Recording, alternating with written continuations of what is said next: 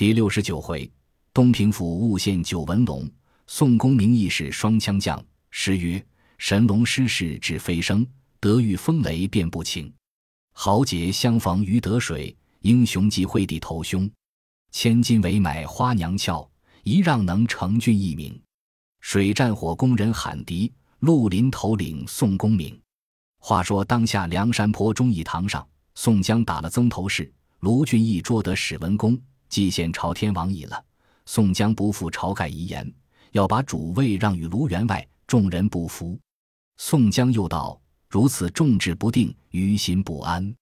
目今山寨钱粮缺少，梁山坡东有两个州府，却有钱粮，一处是东平府，一处是东昌府。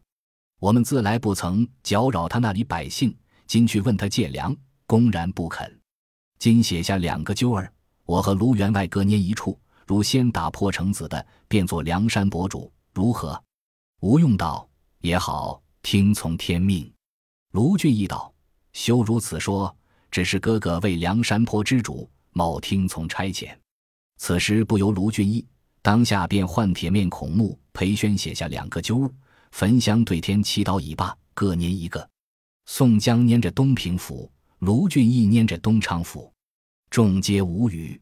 当日设宴饮酒中间，宋江传令调拨人马。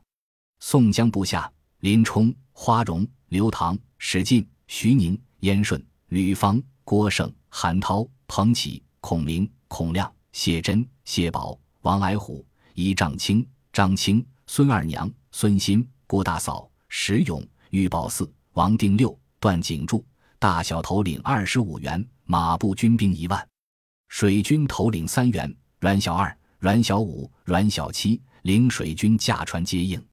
卢俊义部下吴用、公孙胜、呼延灼、朱仝、雷横、索超、关胜、杨志、单廷圭、魏定国、宣赞、郝思文、燕青、杨林、欧鹏、林震、马林、邓飞、石恩、樊瑞、项冲、李衮、史谦。白胜，大小头领二十五员，马步军兵一万，水军头领三员，李俊、童威、童猛引水手驾船策应，其余头领并重伤者看守寨栅。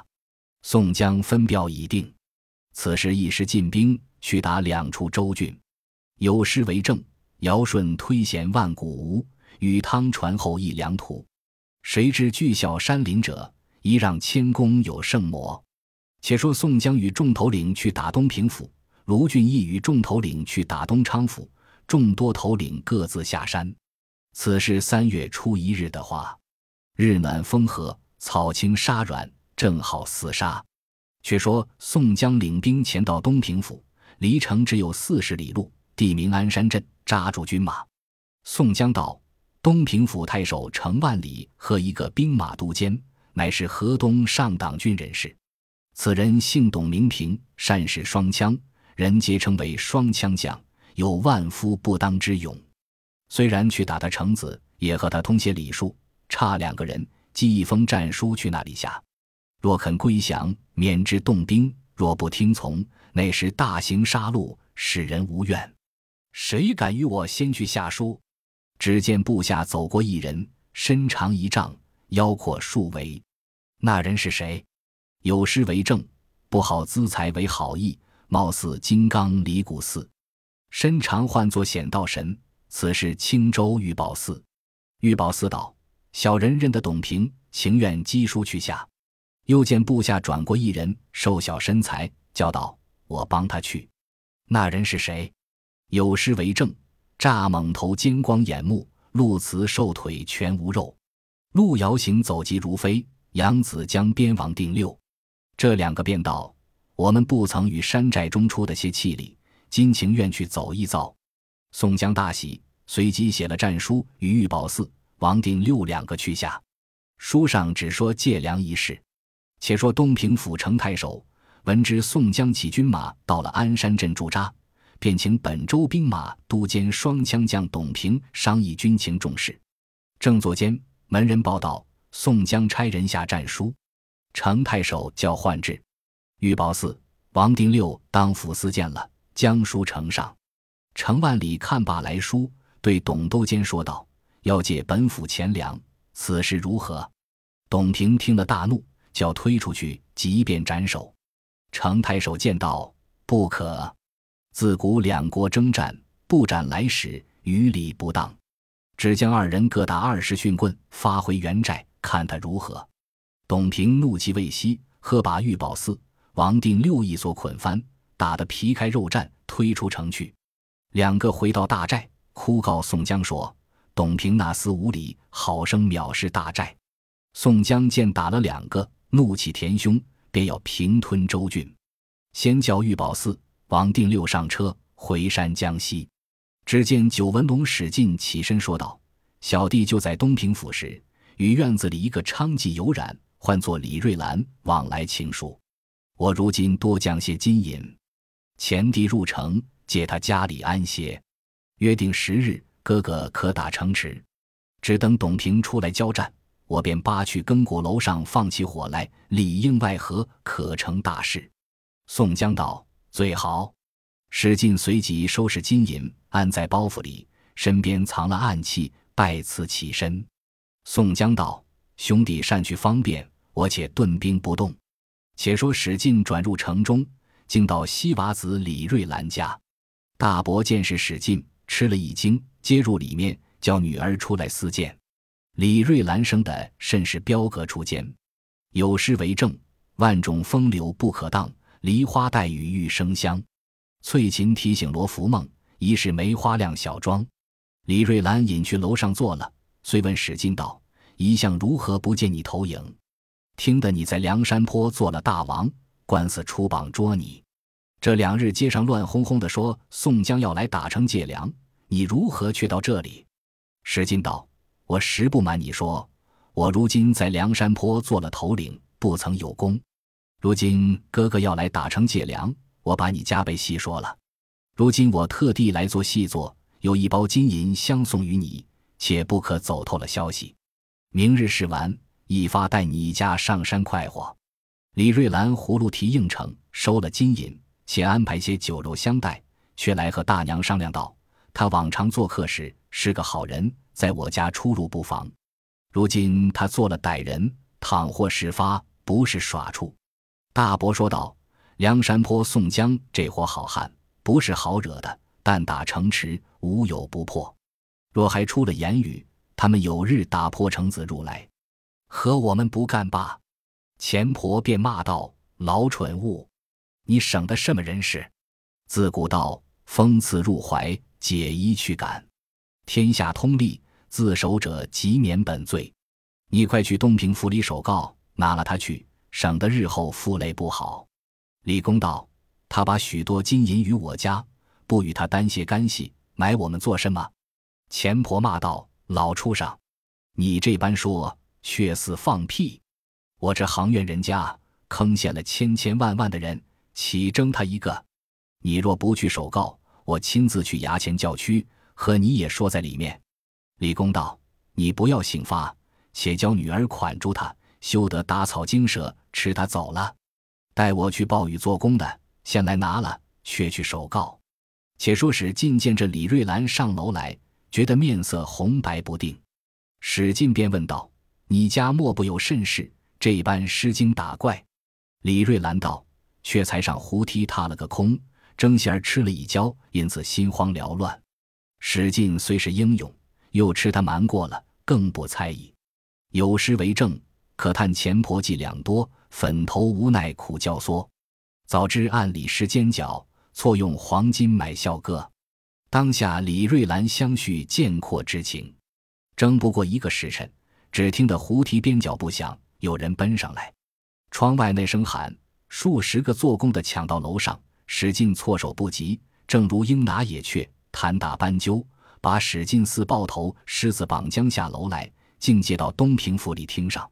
程太守看了，大骂道：“你这厮胆包身体，怎敢独自个来做细作？若不是李瑞兰父亲首告，误了我一府良民，快招你的情由！宋江教你来怎的？”史进止不言语。董平便道。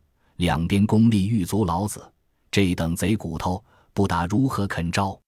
程太守喝道：“与我加力打这厮。”又将冷水来喷，两边腿上各打一百大棍。史进由他拷打，不招实情。董平道：“且把这厮长加木纽，送在死囚牢里，等拿了宋江一并谢经施行。”却说宋江自从史进去了，背戏写书与吴用知道。吴用看了宋公明来书，说史进去昌妓李瑞兰家做细作，大惊。即与卢俊义说之，连夜来见宋江，问道：“谁叫史进去来？”宋江道：“他自愿去。”说这李行守是他旧日的表子，好生情重，因此前去。吴用道：“兄长欠这些主张，若吴某在此。”绝不叫去。常言道：“娼妓之家，会者扯盖漏走五个字。”得便赎险，迎新送旧，献了多少才人？更兼水性，无定准之意。纵有恩情，也难出钱婆之手。此人今去，必然吃亏。宋江便问吴用请计，吴用便叫过大嫂：“劳烦你去走一遭，可扮作贫婆，潜入城中，只做求乞的。”若有些动静，火急便回。若是史进现在牢中，你可去告狱卒，只说有旧情恩念，我要与他送一口饭。填入牢中，暗与史进说之。我们月今夜黄昏前后必来打城，你可就水火之处安排脱身之计。月今夜你就城中放火为号，此间进兵方好成事。兄长可先打问上县，百姓必然都奔东平府。却叫顾大嫂砸在树内，乘势入城，便无人知觉。吴用设计已罢，上马便回东昌府去了。宋江点起谢珍、谢宝，引五百余人攻打汶上县。果然百姓扶老切幼，鼠窜狼奔，都奔东平府来。有诗为证：“史进创荒以救秦，当官考略究来因。若非故敖通消息，怎救环中万死身？”玉璧兵戈，逃生匿迹，何成纷扰，都不在话下。却说顾大嫂头髻蓬松，衣服褴褛，砸在众人里面，舔入城来，绕街求乞。到于衙前，打听的果然史进现在牢中，方知吴用质量如神。次日提着饭罐，只在司狱司前往来伺候。见一个年老工人从牢里出来，顾大嫂看着便拜，泪下如雨。那年老工人问道：“你这贫婆哭作甚么？”顾大嫂道：“牢中间的史大郎是我旧的主人，自从离了，又早十年，只说到在江湖上做买卖，不知为甚事陷在牢里。眼见的无人送饭，老身教化的这一口饭，特要与他充饥。哥哥怎生可怜见？引进则个，强如造七层宝塔。”那工人道：“他是梁山坡强人。”犯着该死的罪，谁敢带你入去？顾大嫂道：“便是一刀一剐，自教他瞑目而受。只可怜见尹老身入去送这口饭，也显得旧日之情。”说罢又哭。那老工人寻思道：“若是个男子汉，难带他入去；一个妇人家有甚厉害？”当时引顾大嫂直入牢中来，看见史进像待陈家，腰缠铁锁。史进见了顾大嫂，吃了一惊，则声不得。顾大嫂一头假啼哭，一头喂饭。别的结级便来喝道：“这是该死的歹人，语不通风，谁放你来送饭？”急忙出去，饶你两棍。顾大嫂见监牢内人多，难说背戏，只说的：“越近夜打成，叫你牢中自挣扎。”史进再要问时，顾大嫂被小结级打出牢门。史进只记得月今夜，原来那个三月却是大晋。到二十九，史进在牢中与两个结级说话，问道：“今朝是几时？”那个小结级却错记了，回说道：“今朝是月今夜，晚些买贴孤魂纸来烧。”史进得了这话，巴不得晚。一个小结级吃得半醉，带史进到水火坑边。史进哄小结级道：“背后的是谁？”转得他回头，挣脱了枷，只一夹烧，把那小结级面上正着一下，打倒在地。旧时砖头敲开木钮，睁着鼓眼，呛到庭心里。几个工人都酒醉了，被史进迎头打着，死的死了，走的走了。拔开牢门，只等外面救应。又把牢中应有罪人尽数放了，总有五六十人，就在牢内发喊起来，一起走了。有人报知太守，程万里惊得面如土色，连忙便请兵马渡间商议。董平道：“城中必有细作，且差多人围困了这贼，我却乘此机会领军出城去捉宋江。相公便紧守城池，差数十个人围定牢门，休教走了。”董平上马点军去了，程太守便点起一应节级，于后押幡，各执枪棒去大牢前呐喊。史进在牢里不敢轻出，外乡的人又不敢进去。顾大嫂只叫得苦。却说都监董平点起兵马，四更上马，杀奔宋江寨来。俘虏小军报知宋江，宋江道：“此必是顾大嫂在城中又吃亏了。”他即杀来。准备迎敌，号令一下，诸军都起。当时天色方明，却好接着董平军马，两下摆开阵势。董平出马，真乃英雄盖世，谋勇过人。有诗为证：两面旗牌耀日月，剪银铁铠似双凝。水墨凤翅头盔白，锦绣麒麟战傲青。一对白龙争上下，两条银蟒地飞腾。河东英勇风流将，能使双枪是董平。原来董平心灵机巧，三教九流无所不通，品竹调弦无有不会。山东、河北皆号他为风流双枪将。宋江在阵前看了董平这表人品，一见便喜。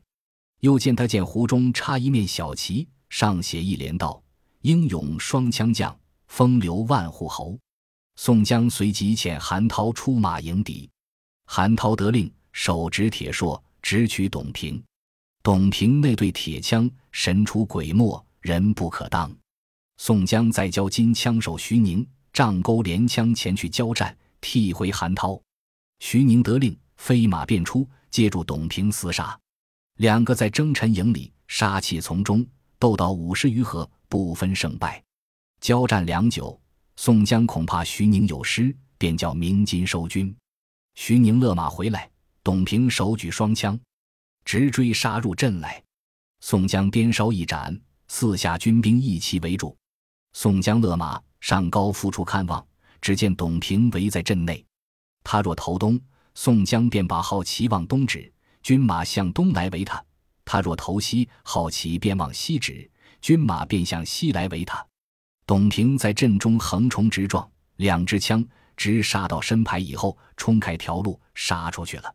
宋江不敢董平，驱兵大进。董平因见交战不胜，当晚收军回城去了。宋江连夜起兵，直抵城下，团团调兵围住。顾大嫂在城中未敢放火，史进又不得出来，两下拒住。原来程太守有个女儿，十分大有颜色。董平无妻。累累使人去求为亲，程万里不允，因此日常间有些言何意不和。董平当晚领军入城，其日使个旧礼的人程氏来问这头亲事。程太守回说：“我是文官，他是武官，相坠为婿，正当其理。只是如今贼寇临城，势在危急，若还便许，被人耻笑。待得退了贼兵。”保护城池无事，那时一亲未为晚矣。那人把这话却回复董平。董平虽是口里应道，说的是，只是心中踌躇，不十分欢喜，恐怕他日后不肯。这里宋江连夜攻城的紧，太守催请出战。董平大怒，披挂上马，带领三军出城交战。宋江亲在阵前门旗下喝道：“谅你这个寡将，怎敢当吾？”岂不闻古人有言：“大厦将倾，非一目可知。”你看我手下雄兵十万，猛将千员，替天行道，济困扶危，早来就降，免受一死。董平大怒，回道：“文面小吏，该死狂徒，怎敢乱言？”说罢，手举双枪，直奔宋江。左有林冲，右有花荣，两将齐出，各使军器。来战董平，约斗数合，两将便走。宋江军马扬败，四散而奔。董平要逞功劳，拍马赶来，宋江等却好退到寿张县界。宋江前面走，董平后面追，离城有十数里，前至一个村镇，两边都是草屋，中间一条驿道。董平不知事迹，只顾纵马赶来。宋江因见董平了得，隔夜已使王矮虎、一丈青、张青、孙二娘四个带一百余人，先在草屋两边埋伏，却拴数条绊马索在路上，又用薄土遮盖，只等来时鸣锣为号，绊马索齐起，准备捉着董平。董平正赶之间，来到那里，只听得背后孔明、孔亮大叫：“误伤无主！”恰好到草屋前，一声锣响，两边门扇齐开，拽起绳索，那马却待回头，背后绊马索齐起，将马绊倒，董平落马，左边撞出一丈青王矮虎，右边走出张青、孙二娘，一齐督上，把董平捉了，头盔、衣甲。双枪、之马尽数夺了，两个女头领将董平捉住，用麻绳被剪绑了。两个女将各执钢刀，监押董平来见宋江。